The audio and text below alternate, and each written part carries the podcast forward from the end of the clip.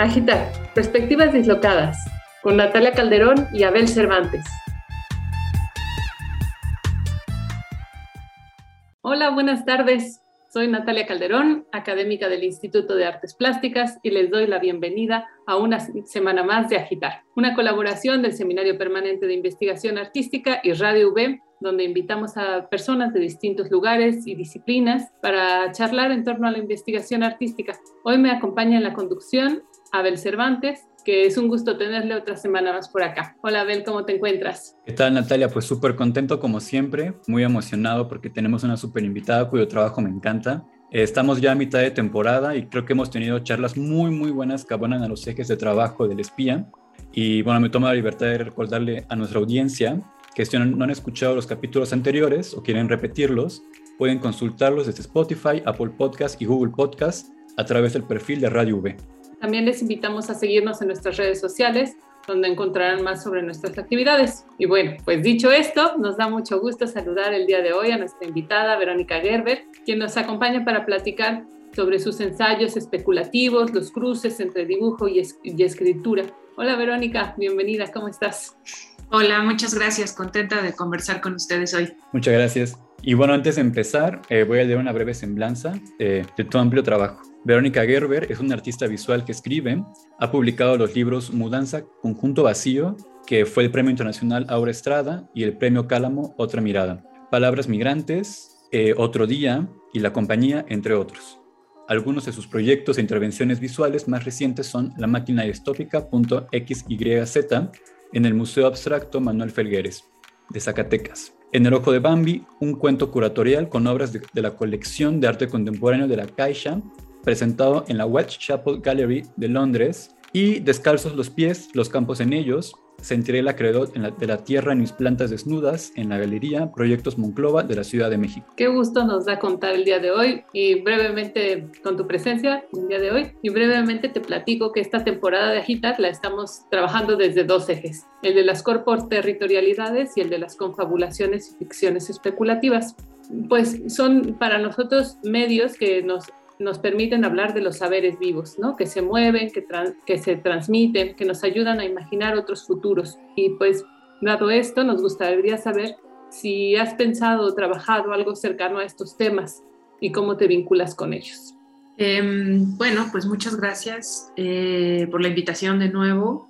Y pues sí, eh, creo que con ambos ejes podría pensar distintos proyectos que he desarrollado en, los últimos años que, tal vez podrían intersectarse ¿no? allí con, esos ejes que mencionas. Tal vez sería más atinado que ustedes que inventaron los ejes, este, pues encontraran esas, esas, este, esos diálogos, ¿no? Porque a lo mejor lo que yo veo no necesariamente eh, pues coincide con lo que ustedes están planeando, pero en principio podría decir que el tema de las corporaciones territorialidades, si, si es así, ¿verdad? Em, pues está muy presente en un proyecto que originalmente fue una exposición y después también se convirtió en un libro que se llama La Compañía, por ejemplo, ¿no? Que, que trabaja con, pues, con distintos ejes, entre ellos la idea de, de, los digamos, hacer, intentar hacer una crítica sobre los modos en que eh, se extrae eh, recursos de, los suelos, ¿no? en este caso mexicanos, a través de la historia de una compañía minera, pero que también es la historia de una mujer ¿no? que está siendo atacada por, por una compañía, ¿no? que podríamos pensar que es la compañía minera misma, ¿no? y pues hay como es, diversas escalas en ese proyecto que van del cuerpo al territorio precisamente. ¿no? Este, se me ocurre eso y en tanto las confabulaciones especulativas Em, podría pensar en varios proyectos también. Eh, tal vez el más reciente sería una antología de textos que se publicó el año pasado, a principios del año pasado, con la editorial independiente Gris Tormenta, que se llama En una orilla brumosa. Y allí eh, hicimos un trabajo de antologar y reunir textos de distintos autores que estuvieran o quisieran especular desde el ensayo sobre futuros posibles para la literatura y las artes visuales. Y pues es una antología que tiene tanto textos que ya se habían publicado anteriormente y que los fuimos detectando, algunos yo misma, otros los detectaron los editores de esta editorial, que se llama Gris Tormenta, y otros los encargamos, ¿no? Hicimos como eh, una, pedimos una comisión de estos textos, ¿no? Que hicieran estos textos, y bueno, pues el resultado es una antología con, si mal no recuerdo, 14 textos, eh, y cada uno de estos textos pues intenta especular o confabular, me gusta esa palabra que, usan ustedes en su eje, en, este eje, eh, para pensar eso, posibles futuros de, para la literatura y las artes visuales específicamente, aunque me atrevería a decir que podrían extenderse hacia el resto de las artes eh, con un ejercicio extra de imaginación. Justo eh, estábamos revisando esta, esta publicación, esta antología, y nos parece muy, muy cercano todo lo que dices, ¿no? Justo esto que estás otra vez este, comentándonos ahora en, en, la grabación. Y hay algo que, que, escribiste que decía que ensayar especulativamente es entonces y sobre todo un intento por mirar alrededor, que es esta, que nos pareció muy, muy cercano esta, esta búsqueda no, no progresista, no lineal, no es el frente, sino este detenerse y, ver qué más está aconteciendo ¿no? a nuestros alrededores. Y un poquito al respecto, me gustaría preguntarte, eh, ¿por qué son importantes esos desdobles de la realidad a través del ensayo, a través de, de la escritura? Sí, pues esta idea de mirar alrededor la tomé de Anna Singh, que, hizo este libro, ¿no? que, se llama Los hongos en el fin del mundo y que justo especula también sobre cómo es posible la vida después de la, destrucción, ¿no? Hay como cierto dejo de, esperanza, pero sobre todo de un habitar el presente, de un estar en el presente. Eh, y, de ahí esta idea de mirar alrededor que, que tomé para, para, tratar de definir eso que no existe ah, como etiqueta y sin la intención de convertirlo tampoco en etiqueta, que es esta idea de, del ensayo especulativo. ¿no?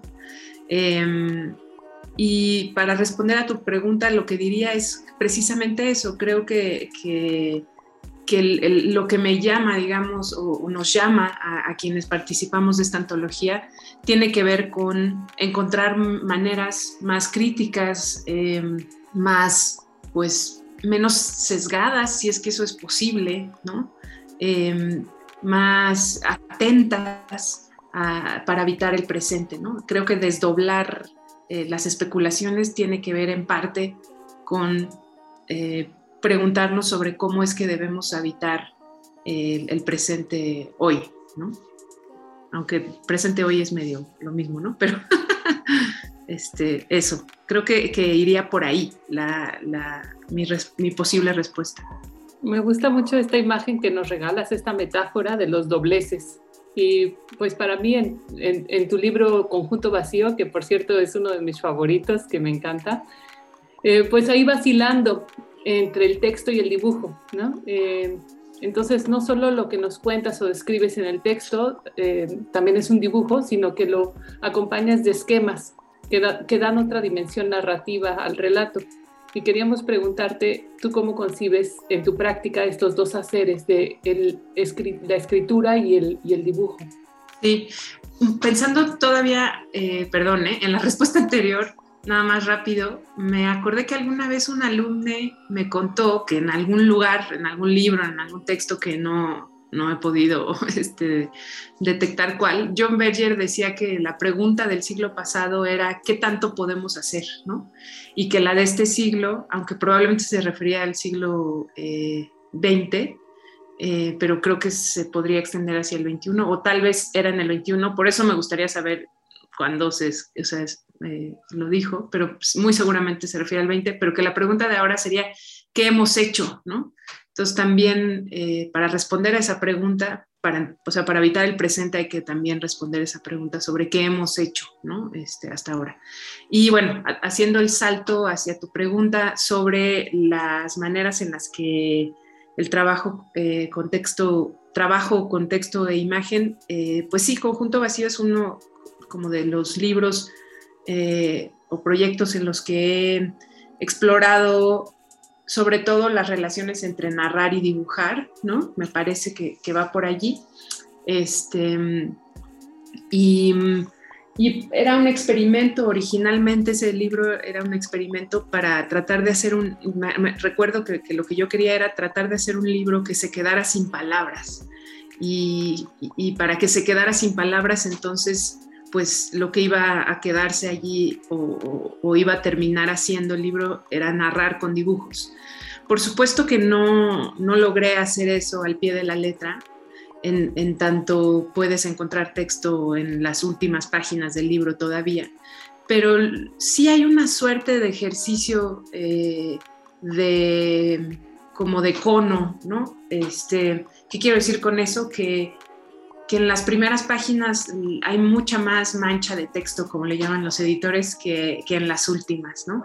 Y en general, conforme disminuye el texto en el libro, aumentan los dibujos, de tal suerte que, que se generara una especie de equilibrio, era un poco lo que yo buscaba, que se generara una especie de equilibrio entre las imágenes y el texto, y que al final, dado que los lectores ya iban a haber entendido, obviamente, eh, pues digamos, las eh, estrategias que estaba planteando el libro o, lo que pide el libro que hagas con los dibujos, ¿no? Eh, para al final, si había más dibujos, eh, cualquiera iba a ser absolutamente capaz de, leerlos, de descifrar esos dibujos, ¿no? Entonces, em, pues eso, buscaba como ese equilibrio y pasar de una a la otra un poco, ¿no? Del texto a la imagen. Como les digo, pues no lo logré tal cual, porque hay texto al final de todas maneras, pero hay una suerte ¿no? de, desaparición de texto y aparición de dibujos o, aumento de dibujos y disminución de texto. Y en el fondo lo que pensé muchos años después, ya, hace bastantes años que publiqué ese libro, esa es una pieza artística que, existe como libro, em, lo que pensé es que lo que había investigado allí lo que, la investigación que estaba en el fondo de ese libro era una investigación sobre el diagrama como tal, ¿no? Y allí me di cuenta que el diagrama es eh, un espacio de complementariedad ¿no? entre la imagen y el texto, en algún sentido. El diagrama difícilmente cuando tiene imagen y texto, difícilmente se entiende del todo sin el texto, ¿no?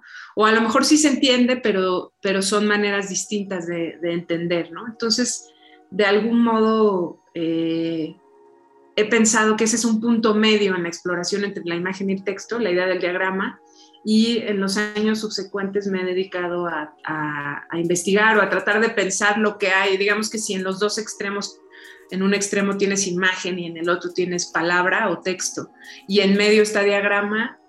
De cierta manera lo que he estado tratando de hacer es investigar los espacios que hay eh, alrededor de ese centro y de esos, de esos polos, ¿no? Para, lo estoy poniendo diagramáticamente, este, pero algo así, ¿no? Y, por ahí es por donde he estado eh, explorando y muchas veces intentando llegar a los límites con el afuera que es, otro camino medio imposible en realidad también. Y esos, esos, límites con el afuera son también, para conectarlo con la pregunta anterior y el proyecto anterior, los que me han hecho pensar en el futuro, ¿no? Eh, en algún sentido. Salir del límite pues tendría que ver con ir hacia lo que no conoces, ¿no? O, hacia ese, al fuera de sí, ¿no? Algo así. No sé si, si respondo bien, si, se, si no me hice demasiadas bolas, pero por ahí. Qué interesante tu concepción de la investigación fuera de los límites académicos, eh, progresistas, positivistas, ¿no? Eh, especialmente pensada en términos de dibujo, de diagrama y, de los límites, ¿no? de, investigar desde los bordes, digamos. Y me gustaría que nos, si nos puedes contar un poquito más eso, cómo, ¿Cómo percibes tú el dibujo como herramienta de investigación? La escritura como herramienta, digamos, la escritura performática o performativa como, como herramienta de investigación, más allá de, la mera traducción, de la mera explicación, em, las prácticas, ya sea de dibujo o de escritura, como investigación. Justo estos días estaba pensando en, eso un poco y, y, lo, que, lo que pensaba era que que creo que la herramienta de investigación en realidad es la lectura, ¿no? Este, es decir, como que he empezado a pensar que la lectura, eh, seguro lo han pensado más personas antes, pero bueno, estos días he estado pensando mucho en que la lectura es otra forma de escritura, ¿no? Eh, distinta, mm, porque también está ahí para, para usar la palabra que usamos al principio, para desdoblar cosas o para mm, hacer costuras o para descoser cosas, ¿no? Y mm, creo eso, que, que tanto el dibujo como la, el dibujo y la escritura están conectados para mí por cómo me formé con la mano, ¿no? Con el cuerpo y con, con, pues, con escribir con la mano y dibujar con la mano, ¿no? Como que la mano es algo que los une. Obviamente uso la computadora, ¿no? Muchísimo, pero eh, desde en mi formación, pues estaban conectados desde ahí, ¿no? Escribías una palabra y, al terminar la palabra, si te distraías un poco, la, la, última colita de la A se iba convirtiendo en, algún, en un muñequito, ¿no? No sé, eso es una cosa un poco sonsa para decir, pero pues hay algo que, que tiene que ver con eso también. Pero por otro lado, creo que con la lectura, es decir, con la obsesión por leer los, los documentos, por leer los archivos, por regresar a ellos, y el, dibujo y el diagrama como una forma de, lectura ¿no? de esos documentos eh, y como una forma de análisis de esos documentos. El diagrama es, un, es como un, procedimiento también de desarmar y, conectar y ver las cosas eh, en otro orden o con otra perspectiva, etcétera, etcétera. ¿no? Como que son pues herramientas que me ayudan mucho en términos de investigación a entender a entender cosas, a, probar a ver si realmente estoy entendiendo lo que, lo que estoy haciendo, lo que quiero hacer o lo que estoy leyendo, eh, etcétera. Sí, y creo que justo estábamos también pensando un poco en, este papel de la lectura, ¿no? Como, como ejercicio activo y este papel de la lectura como, también como dibujo, como diagrama, eh, como esa interacción que hacemos cuando estamos trabajando textos. Mm, y me hace pensar un poco, ¿no? En, qué otras posibilidades y qué, qué desdobles al respecto em, has trabajado tú, que sientes que han cambiado tu presente también, ¿no? Porque me quedé pensando un poco en, esto que platicabas de esta, de esta anécdota de esta, de este esta, esta estudiante, eh, alumne, que decía que hemos hecho, ¿no? Y un poco, y un poco cómo esas formas han, han desdoblado tu presente a la pregunta que, hacía John Berger y que me enteré gracias a este, a esta, este alumne sobre qué hemos hecho, es una pregunta a la que creo que atiendo, por decirlo de alguna forma, desde la revisión del archivo. Creo que hay, hay mucho sobre revisión de archivo en mis proyectos. En algunos es muy evidente, o, tal vez debería decir que se ha vuelto cada vez más evidente el archivo que está detrás de, los proyectos artísticos que he realizado y que a lo mejor antes no era tan evidente o tenía otras em, estructuras por medio de las cuales se manifiesta, ¿no? El archivo siempre se manifiesta, pienso yo, ¿no? De alguna manera, es, como una huella indeleble, ¿no? de cualquier escritura, pensaría. Em, entonces, bueno, eh, a esa pregunta la atiendo de esa manera y después, claro, la otra pregunta, este, la, pregunta de, ahora era qué, hemos hecho y, y, la otra pregunta, la de qué tanto podemos hacer, la, convierto, aunque tiene otro significado si la piensas en el siglo XIX, ¿no? Eh, tiene un significado justamente progresista, ¿no? ¿Qué tanto podemos hacer? Pero si la, convierto, la reconvierto al siglo XXI, pienso en algo que tiene que ver con los futuros posibles otra vez, ¿no? ¿Qué tanto podemos hacer en tanto lo que hemos hecho, ¿no? Como que las volteo, ¿no? Y ese qué tanto podemos hacer es más difícil de responder, desde luego. Eh, pero bueno, supongo que que el conocimiento en algún sentido colabora, evidentemente colabora con, tanto con la destrucción como con la construcción.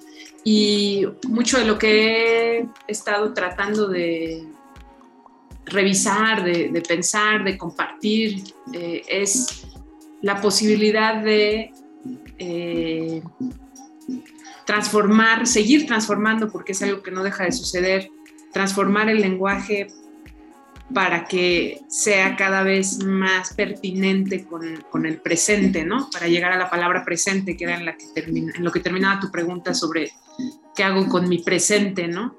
Y bueno, creo que eso es un poco lo que he estado haciendo. No sé qué haré en adelante, pero hasta, hasta hoy, digamos, en los, en, los proyectos, por ahí he estado tratando de, de trabajar, siempre, siempre proponiendo formas tratando de proponer formas distintas de leer, formas distintas de escribir, formas distintas de, de entender el lenguaje en última instancia, con la confianza de que eso que dijo Wittgenstein es real, ¿no? Es cierto, y que si cambiamos el lenguaje, si cambiamos las palabras, también cambiamos la manera de pensar sobre el mundo, ¿no?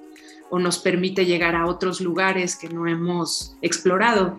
Soy de la idea de que hay todavía espacios inexplorados en el lenguaje. Quiero pensar que es así. Quiero pensar que aunque todo se hizo ya, sobre ese todo hecho, todavía hay espacios eh, o, o, puntos de vista inexplorados de eso que ya existe, pues, ¿no? Una cosa así. Qué maravilla, Verónica. Y de ahí, pues me surge esta eh, pregunta de lo que nos cuentas de transformar el lenguaje. Tengo entendido que das talleres también sobre esto, ¿no? Sobre la creación de nuevos lenguajes. ¿Nos puedes contar un poquito sobre ellos? Sí, bueno, la, digamos que la, la, parte docente me ha acompañado desde muy jovencita, afortunadamente. Empecé en, en cuanto terminé la licenciatura a dar clases de muchas cosas muy distintas hasta que eventualmente pude proponer mis propios talleres, es decir, con, las estructuras y temáticas que yo quisiera. Y también incluso, eh, digamos que la metodología del taller o del, pues sí, del, sí, de impartir un taller, de construir un taller, eh, ha formado parte de algunos de mis proyectos artísticos que terminan siendo también en algún sentido colaboraciones, ¿no? Eh, artísticas con, con otros. Eh, en ese sentido, hubo un par de talleres que impartí, uno que se llamaba eh, Palabras Migrantes y otro que se llamó Palabras del Futuro o El Vocabulario B, ¿no? Tenían los dos títulos indistintamente.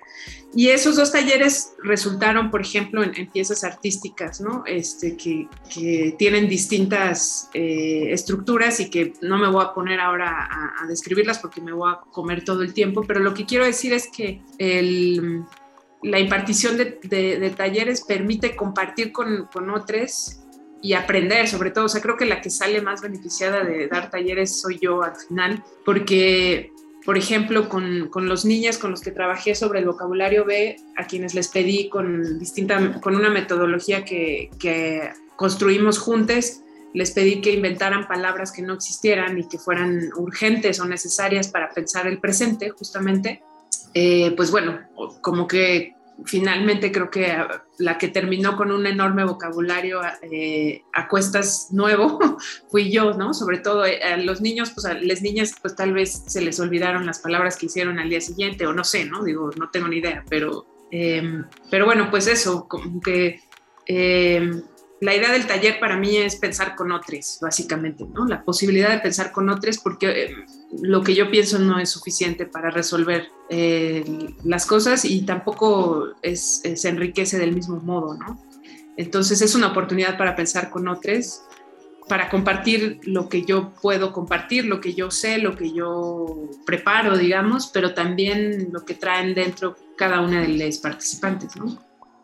Y bueno, esto que, comentas me, me, abre la pregunta de qué sobre el territorio se ha trabajado en esos talleres, ¿no? O sea, cómo, qué ha develado el trabajo comunitario en el, en el ámbito tal vez pedagógico eh, sobre los territorios y espacios y lugares que cada persona trae consigo, ¿no? Pues digo, habla, hablaré desde, la, desde mi ¿cómo se dice? Desde mi, propia experiencia, ¿no? No podría hablar como en términos generales, creo, porque seguro pues, no, tendría cómo sostenerlo. Pero el otro proyecto, el que no era el del vocabulario B, en donde inventaban palabras, que era el de palabras migrantes, fue un proyecto que hice en Estados Unidos con niñas, eh, tanto nacidos en Estados Unidos y, y como, como migrantes que llegaron eh, habiendo nacido en México, algunos hijos de mexicanos, otros hijos de, estadounidenses, etcétera. Entonces e, era como una comunidad muy particular eh, que tenía algunos problemas para integrarse y justo eh, parte de la metodología de un taller muy sencillo, muy breve, que yo les di a varios grupos en las distintas escuelas que había en, esta, en este pequeño pueblo que se llama Jackson Hole, en Wyoming aludía a pensar el territorio, es decir, a pensar de dónde somos, ¿no? Esta pregunta un poco obvia, tal vez, ¿no? Para, para todos, como dónde naciste, de dónde eres. pero em, al pedirles que hicieran un rastreo hacia atrás en su historia, como quienes habían sido los primeros en vivir en Estados Unidos en su historia y, hacia atrás, los, los, los, los niños o adolescentes que digamos, son hijos de estadounidenses, de todas maneras venían de otras migraciones. A veces dentro del mismo país, pero mm, en general hacia atrás siempre había una migración de otro país. A veces no la sabían, ¿no? Porque no siempre te sabes de memoria tu genealogía. Pero en el momento en el que ellos se daban cuenta de eso, que, que ellos también, aunque más lejos, venían de otro lugar, ¿no? Algo algo parecía cambiar frente a, la noción que tenían de estos eh, mexicanos que, viven en Estados Unidos o estos niños hijos de mexicanos que ya tienen la nacionalidad por nacer allí, pero que de todas maneras eh, pues son latinos, ¿no? es, como se, se, autodenominan, ¿no? Latinos. Em, entonces, bueno, pues era, interesante ver esas transformaciones al pensar el territorio de una manera muy obvia y evidente que tiene que ver con, la frontera, con la idea de migración, ¿no? Este, y con la idea de traducción también, que eran los tres conceptos que trabajábamos en ese brevísimo taller. Eh, y lo que hacían ellos básicamente era, bueno, lo que hacíamos era conversar un poco, conversar entre ellos, ellos, y después diseñar un emoji para esas palabras que no tienen emoji, ¿no? Eh, para, para frontera, para migración y para traducción, que son como las tres cosas que les atraviesan a, todos allí, ¿no? En algún sentido, eh, por, por, pertenecer a esa comunidad, ¿no? Sí, por el simple hecho de pertenecer a esa comunidad o, a esas escuelas que tienen una comunidad muy grande de mexicanos viviendo en Estados Unidos. Entonces, por ahí más o menos fue como sucedió eso. Qué enriquecedor en general toda esta plática sobre tu trabajo. Eh, bueno, desafortunadamente Agitar tiene tiempos bastante reducidos, eh, pero bueno, nos gustaría saber si tienes algo más que compartir, un, comentario tal vez final con el que te gustaría cerrar la, la, intervención. Pues no realmente, pero les puedo leer un haiku, se me ocurría, me traje mi librito de haikus, que es eh, un libro que se llama Otro Día, Poemas Sintéticos, y a lo mejor podríamos cerrar con eso, este, o leo dos, si les parece. Ya quien esté interesado, que nos haya escuchado, puede entrar en, no sé, en mi página web o si quieren saber más de mis proyectos, que es mi nombre completo, veronicagerberdisechi.net. Este, pero pues así como para despedir con un tono literario el día de hoy. este, bueno, aquí hay uno que se llama Los sapos activarán el botón nuclear con sangre fría. Y les leo uno más. La luna, parque temático en la era del turismo extraterrestre. Y eso, con eso me despediría y les agradecería muchísimo por la conversación. La verdad es que aunque sea breve, eh, pues me hicieron pensar en varias cosas y pues sí, luego no es fácil sintetizar, espero haber sido clara, pero les agradezco a, a todos les escuchas y a ustedes sobre todo por haberme invitado y por, por hacer este, este programa conmigo. Muchísimas gracias a ti, Verónica, por aceptar la invitación. Eh, la verdad es que fue todo un privilegio contar contigo y platicar, eh, y justo, no breve, pero, pero muy interesante, muy bueno. Eh, igual, para, igual para cerrar, no Natalia, si te gustaría platicar algo, una reflexión sobre los cruces entre dibujo y literatura, a partir de los saberes que nos ha, nos ha abierto y compartido Verónica pues darle las muchas gracias a Verónica por estar aquí y pues para mí sí, me quedo con muchos, mucho de lo que nos compartió sobre la importancia del archivo, de mirar alrededor como una, una forma de pensarnos en el presente, de, habitar el presente de otra manera, de pensar el archivo como un organismo vivo, que en el volverle a dar sentido, en, el renarrarlo y reconstruirlo, nos permite podernos imaginar de otra manera, ¿no? Habitar otros tiempos me encanta lo que dice de, generar otros lenguajes para cambiar las formas de pensar el mundo. Me quedo mucho con lo que dijo de las palabras urgentes para, para pensar el presente y para pensarlo no de manera individual, sino para pensarle con otros. Y bueno, particularmente a mí me toca esto del diagrama como herramienta de investigación para explorar los espacios entre texto e imagen. Yo te agradezco muchísimo, Verónica, un placer, un privilegio tenerte aquí con nosotros. Y bueno, si terminamos eh, un capítulo más de, de Agitar, agradeciendo como siempre a Radio V y en especial a Antulio García. Eh, fue un verdadero placer platicar hoy contigo, Verónica, y sobre todo agradecer a nuestra audiencia que nos sintoniza desde el 90.5 de FM o desde el podcast. Les mandamos un fuerte abrazo. Nos encontramos la próxima semana.